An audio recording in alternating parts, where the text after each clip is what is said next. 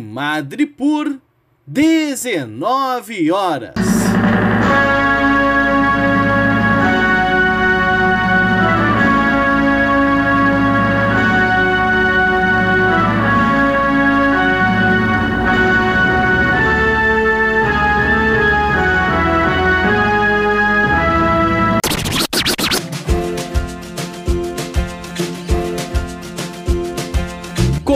Começa agora a Voz das HQs.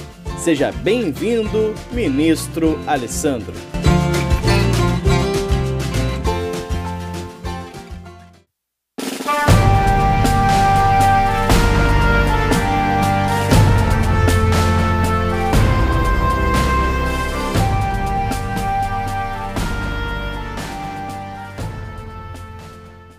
Eu sou o Alessandro e é o seguinte, 2018 foi um ano com muitos problemas no nosso mercado editorial aqui no Brasil.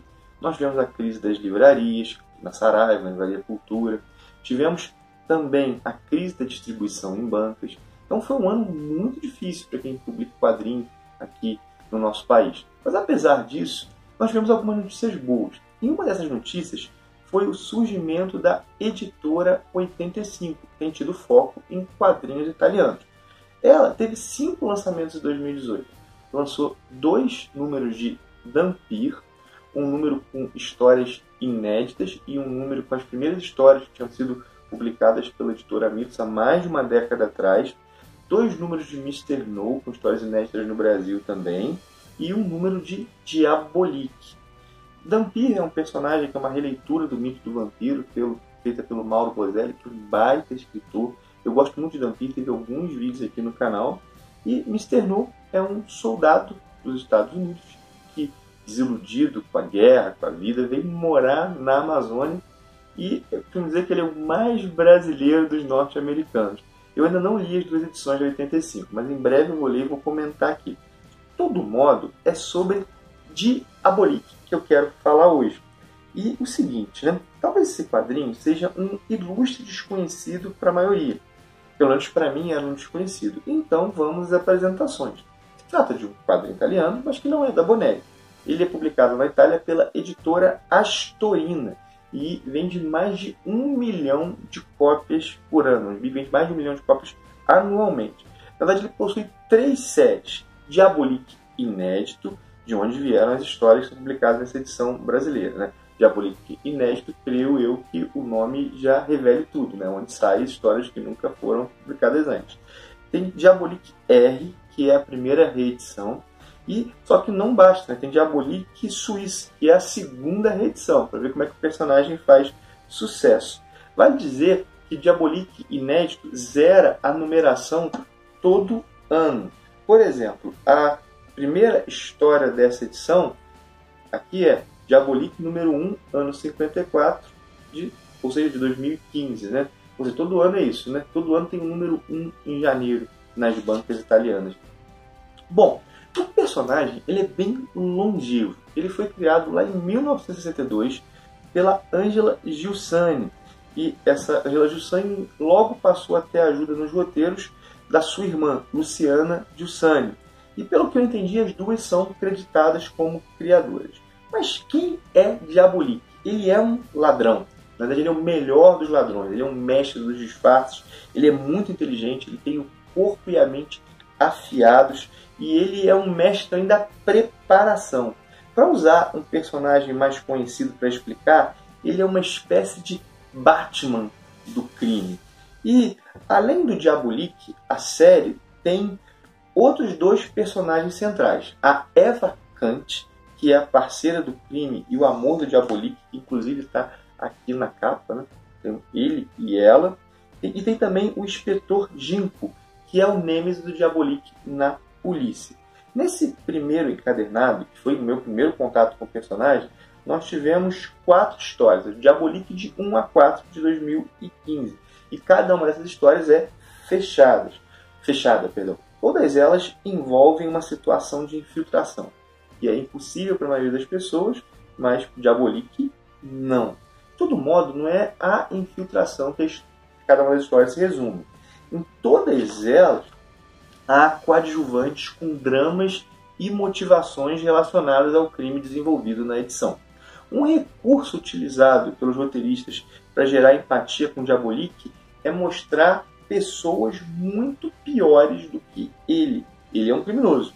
Ele é frio, ele é implacável, mas ele tem um, cer um certo senso de honra. E ele ama a Eva Kant.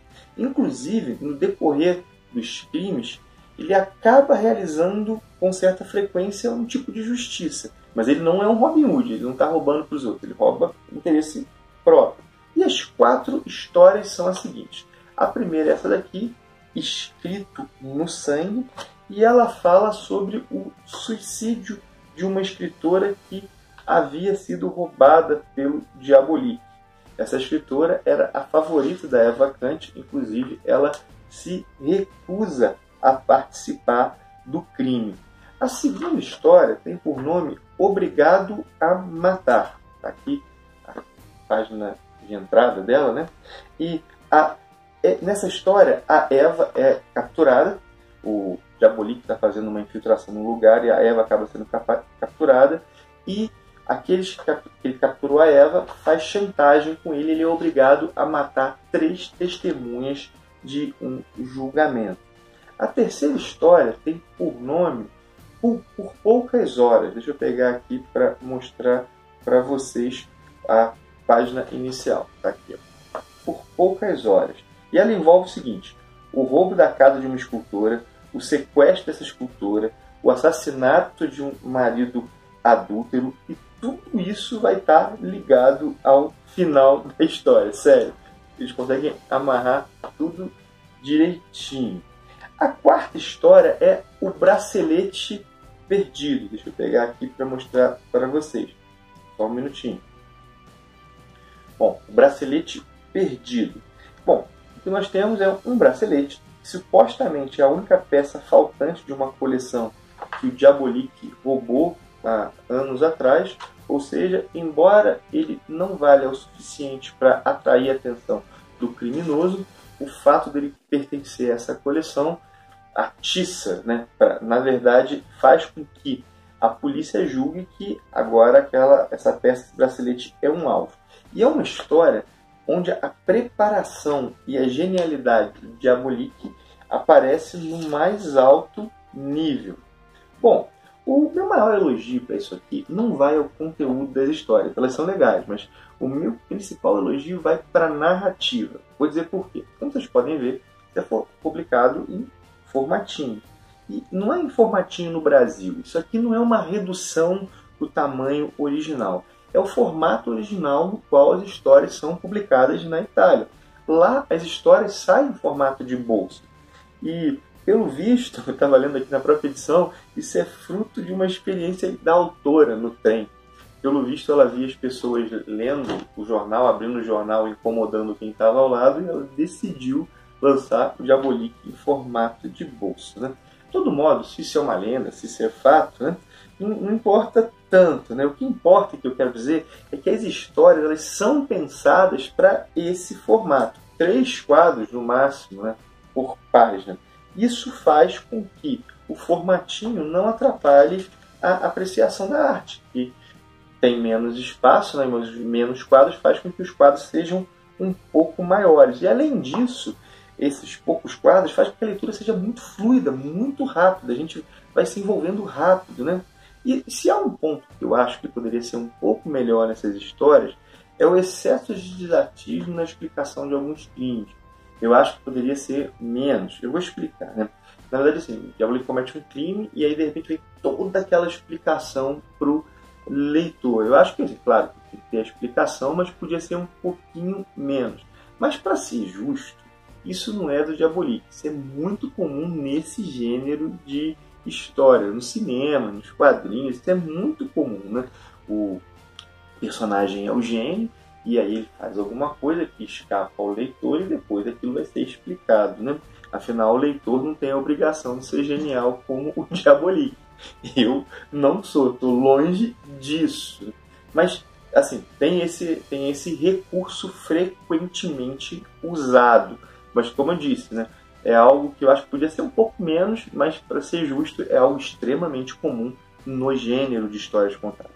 Bom, de todo modo, assim, foi uma leitura bem prazerosa. Eu gostei de ler isso aqui, quero ler mais de Abolique e eu faço todos os votos para que a editora 85 se consolide no mercado e lance cada vez mais materiais. Diabolique, Dampir, Mr. No e, e outras coisas, né?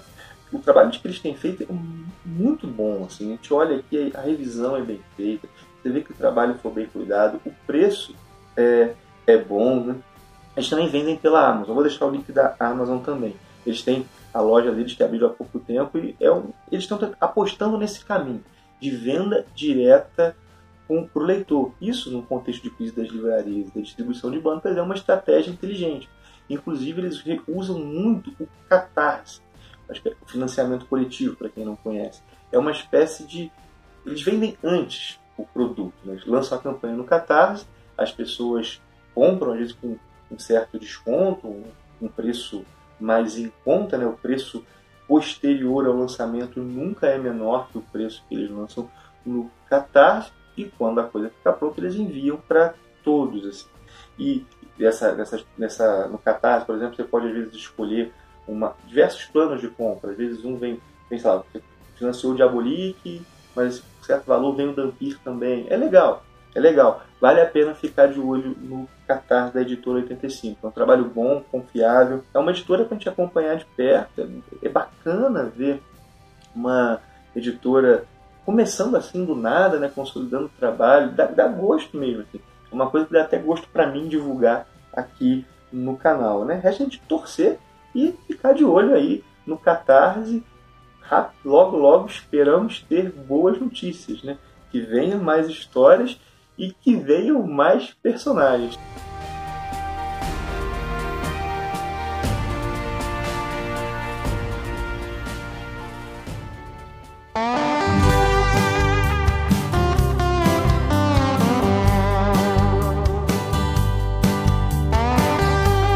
Você ouviu A Voz das HQs, um produto do Ministério dos Quadrinhos. Quer saber mais sobre esse e muitos outros assuntos? Então acessa lá no YouTube o canal do Ministério. Tem conteúdo novo te esperando todos os dias. Encerra-se aqui o pronunciamento de hoje. Até mais!